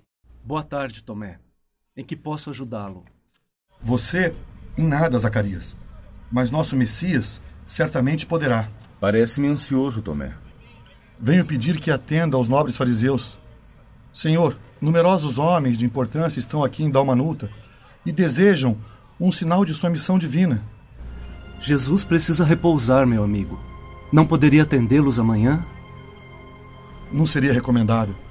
São viajantes ilustres, altos funcionários de Herodes, em companhia de doutores de Jerusalém, além de diversos patrícios romanos que me fizeram portador de um amável e atencioso convite. E que convite é esse, Tomé? Esperam o Messias na casa do centurião Cornélio Simbro. Que desejam de mim? Querem conhecê-lo, mestre. Não é necessário que vejam a mim, mas que sintam a verdade que trago de nosso Pai. Mestre, mestre, atenda-os. Que será do Evangelho do Reino de Deus e de nós mesmos, sem o apoio dos mais influentes e prestigiados? Tomé, Deus não exige que os homens o conheçam, a não ser através do perfeito conhecimento de si mesmos. Acredita na vitória sem o amparo dos que dominam o mundo? Mostre-se a esses homens. Revele o seu poder divino.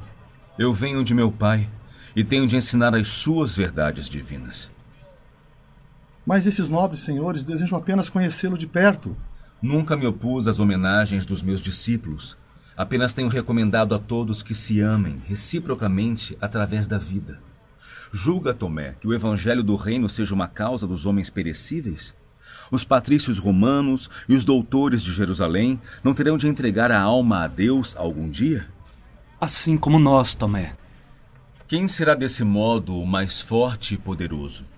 Deus, que é o Pai de sabedoria infinita, ou um César romano que terá de rolar do seu trono enfeitado de púrpura para o pó tenebroso da sepultura? Mestre, compreendo as suas observações divinas. No entanto, esses viajantes desejam apenas um sinal de Deus nos céus. Mas se são incapazes de perceber a presença do nosso Pai, como poderão reconhecer-lhe um simples sinal?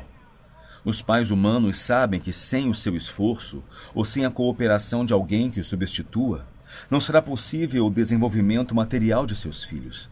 Entretanto, os homens do mundo encontram a casa edificada da natureza com a exatidão de suas leis, mas ainda insistem em negar a providência divina. Então o que devo fazer, Jesus? Vá, Tomé, e diga-lhes que o evangelho do reino não se destina aos que se encontram satisfeitos e confortados na terra. Destina-se justamente aos corações que aspiram a uma vida melhor. Mestre, qual será então o nosso sinal? Como provar às criaturas que o nosso esforço está com Deus? Uma só lágrima, que console e esclareça um coração atormentado, vale mais do que um sinal imenso no céu, destinado somente a impressionar os limitados sentidos das criaturas. A nossa senha, Tomé, é o nosso próprio exemplo, na humildade e no trabalho. O sinal do amor eleva e santifica, porque só ele tem a luz que atravessa os grandes abismos. E o que dizer? Como agir quando um amigo angustiado me pedir um esclarecimento? Quando quiser esclarecer o espírito de alguém, nunca lhe mostre que sabe alguma coisa. Sofra, porém, com as suas dores e colherá resultado. A redenção consiste em amar intensamente. Se te interessa por um amigo, suporta as suas imperfeições. Anda em sua companhia nos dias amargos e dolorosos.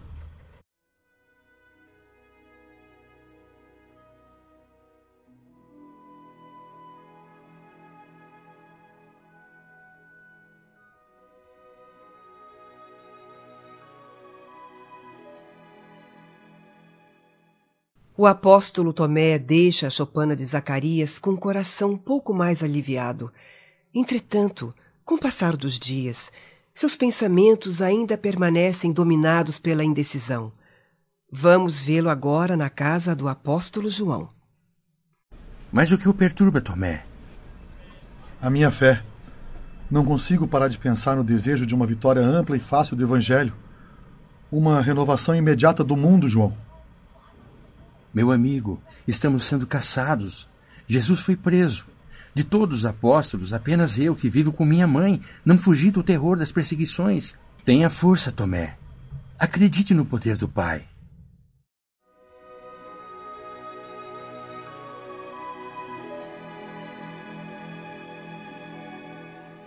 Tomé também acaba fugindo. Não resiste às grandes vacilações deste triste momento. Porém, depois, sente o remorso inundar seu coração. Acuado, sozinho em uma caverna, ele carrega no peito um profundo pesar. Meu Deus! Como desejo contemplar o Mestre querido! Ouvir, se possível, pela última vez, uma palavra dos seus lábios. Bem disfarçado, a ponto de tornar-se irreconhecível, Tomé deixa o esconderijo e se mistura, sob o sol claro, ao cortejo nas ruas movimentadas. Ao ver Jesus seguido de perto pelos soldados que o protegem contra os ataques da plebe, seu coração bate acelerado. O apóstolo rompe a massa popular e aproxima-se do Messias, que caminha sob a cruz a passos vacilantes até chegar ao topo da colina. Tomé contempla o Mestre e sussurra para si mesmo. Está com o semblante sereno. Seu espírito se mantém firme. Quanto amor vejo refletido em seus olhos, o mesmo que conheci nos dias mais lindos e tranquilos. Os pés de Jesus, que tanto haviam caminhado para semear o bem, estão ensanguentados. Suas mãos generosas lembram duas rosas vermelhas, gotejando o sangue do suplício. E sua cabeça, onde se abrigaram os pensamentos mais puros, está coberta por uma coroa de espinhos. O que fizeram? O que fizeram com nosso Salvador? Como se o olhar do Mestre o buscasse entre as milhares de criaturas reunidas, Tomé percebe que Jesus o observa. O apóstolo avança hesitante e aproxima-se da cruz, cedendo à mais pura e intensa necessidade espiritual. Tomé, no Evangelho do Reino, o sinal do céu, tem de ser o completo sacrifício de nós mesmos.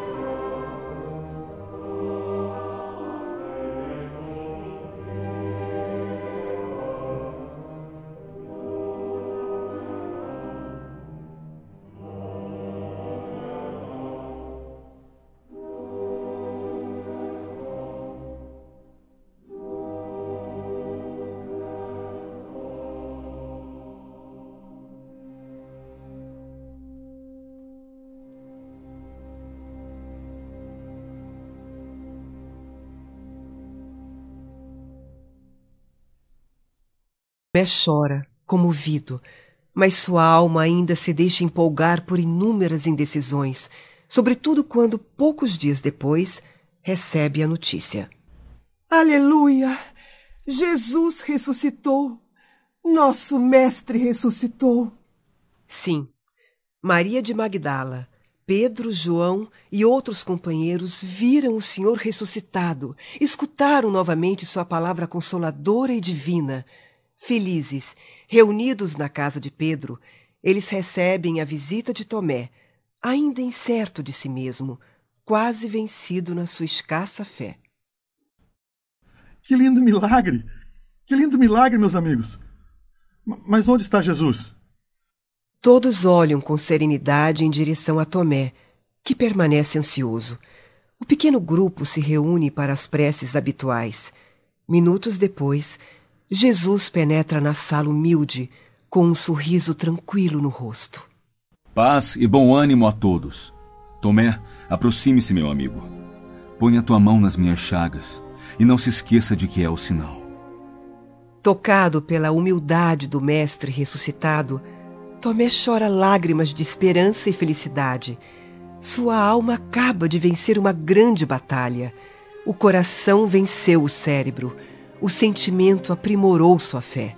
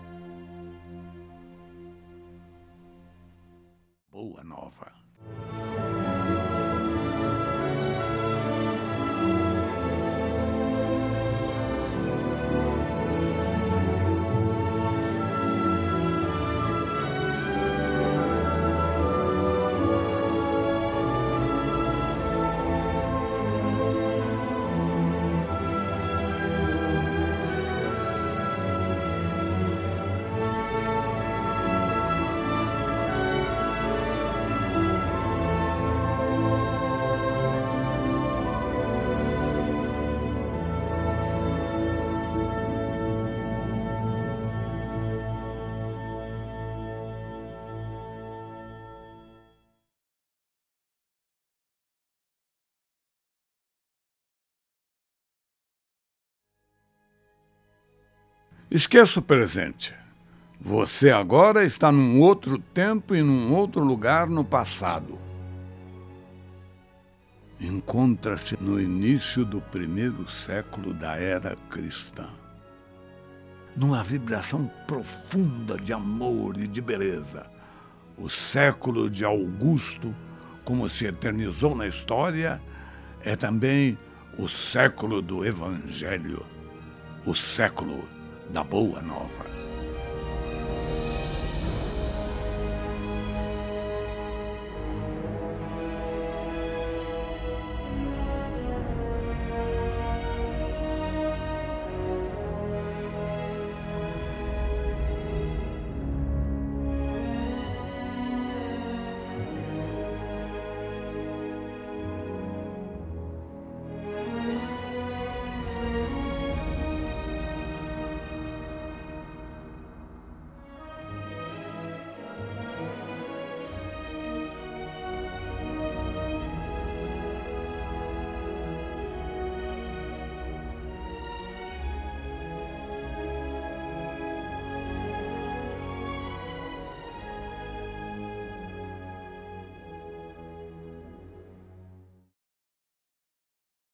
Jesus acaba de encerrar uma de suas pregações na praça pública quando.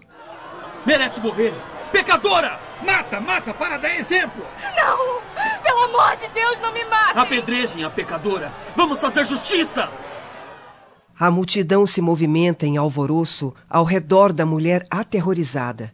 Com os cabelos desgrenhados e o rosto abatido, ela se aproxima de Jesus com uma súplica de proteção estampada nos olhos tristes. Os muitos judeus ali, aglomerados, também instigam o ânimo geral. Apedrejamento é justiça e que sirva de exemplo. Infiel! Impura! Ela desrespeitou as nossas tradições, Jesus! Aquele que estiver sem pecado, atire a primeira pedra. Aos poucos, a multidão de inquisidores se afasta cada um refletindo sobre os próprios erros e desvios morais. O mestre permanece despreocupado, escrevendo no solo, em companhia de alguns discípulos e da pecadora, que esconde a face com as mãos. Mulher, onde estão os teus juízes? Ninguém te condenou? Também não te condena. Ela lhe responde apenas com um olhar de reconhecimento onde as lágrimas caem num misto de gratidão e alegria. Vá e não peques mais. A infeliz criatura se retira, com o coração iluminado pela generosidade do Messias, sob os olhares incrédulos dos discípulos, principalmente de João. Mestre, por que não condenou a meretriz de vida desonrada? Quais são as razões que alega em favor dessa condenação, João? Mas não se trata de uma adúltera? Meus amigos, sabem o motivo por que essa pobre mulher se prostituiu? Senhor, a mulher é uma pecadora. Todos nós sabemos. Já sofreu alguma vez a dificuldade dos problemas que ela atravessou em sua vida? João, você desconhece o vulto das necessidades e das tentações que a fizeram trilhar por este caminho. Não sabe quantas vezes ela tem sido objeto do escárnio dos pais, dos filhos e dos irmãos das mulheres mais felizes. Mas ela tinha noção dos próprios erros. Feriu os princípios das leis. Irmãos, consideram justo agravarmos o sofrimento desta mente aflita e sem rumo? Ela pecou e fez jus à punição? Ninguém pode contestar que ela tenha pecado. Mas há sacerdotes da lei, magistrados e filósofos que prostituíram suas almas por preço mais baixo. Contudo, ainda não vi os seus acusadores.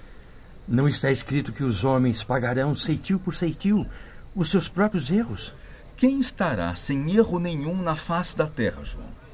A hipocrisia costuma passar impune, enquanto se atiram pedras ao sofrimento. O mundo está cheio de túmulos caiados. Deus, porém, é o Pai de bondade infinita que aguarda os filhos pródigos em sua casa. Poderíamos desejar para a pecadora tormento maior do que aquele a que ela própria se condenou por tempo indeterminado? Mas de certa maneira, Jesus, ela o fez por merecer. Meu caro amigo, imagine quantas vezes tem faltado pão à boca faminta dessa pobre mulher, ou a manifestação de um carinho sincero à sua alma angustiada. Raras dores no mundo serão idênticas às agonias de suas noites silenciosas e tristes. Mesmo assim, seria justificativa para se prostituir? Quem somos nós para julgá-la? O Instituto da Justiça Divina funciona naturalmente com seus princípios de compensação. Acredite, essa mulher vive na alma, a cada segundo, o seu doloroso inferno, sua própria condenação. Cada ser traz consigo a fagulha sagrada do Criador e ergue dentro de si o santuário de sua presença, ou a muralha sombria da negação. E certamente a pecadora nega a Deus e seus princípios. João, Cabe a nós iluminá-la, pois só a luz e o bem são eternos, e um dia todos os redutos do mal cairão para que Deus resplandeça no espírito de seus filhos. Porventura não sabe que a herança de um pai se divide entre os filhos em partes iguais? As criaturas transviadas são as que optaram pela satisfação de seus caprichos no desregramento ou no abuso, na vaidade ou no crime, pagando alto preço pelas suas decisões voluntárias. Mas será que todos serão punidos devidamente? De certa maneira, sim. Temos de reconhecer no mundo uma vasta escola de regeneração, onde todas as criaturas se reabilitam da traição aos seus próprios deveres. A Terra, portanto, pode ser comparada a um grande hospital, onde o pecado é a doença de todos. O Evangelho, no entanto, traz ao enfermo o remédio eficaz para que todas as estradas se transformem em suave caminho de redenção. Que assim seja, mestre. Não se condena pecador para se afastar o pecado. Em todas as situações, prefiro acreditar sempre no bem. Quando observar, João, os seres mais tristes e miseráveis arrastando-se numa noite repleta de sombra e desolação, lembre-se da semente grosseira que se transforma em germen divino e que um dia se elevará do seio da terra para o beijo do sol.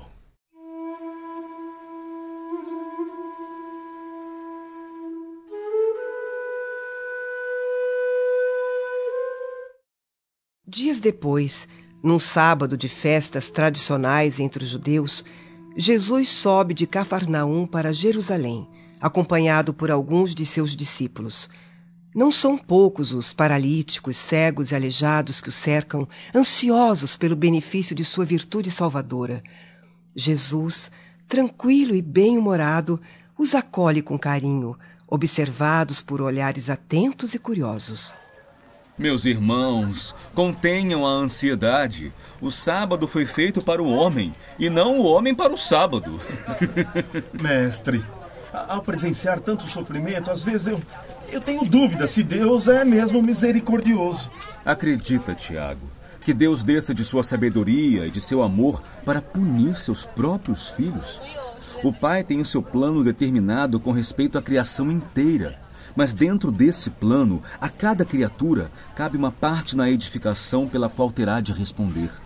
Então por que Deus puniria seus filhos com defeitos e moléstias tão horríveis? Não se trata de punição, Tiago abandonando o trabalho divino para viver ao sabor dos caprichos próprios, a alma cria para si a situação correspondente. Cabe então trabalhar para reintegrar-se no plano divino, depois de ter dado ouvido a sugestões contrárias à sua própria paz. Em seguida, Jesus e alguns de seus discípulos afastam-se do tanque de Betsaida, cujas águas são tidas como milagrosas, e onde o Mestre ainda faria andar muitos paralíticos, daria vista a cegos e curaria leprosos.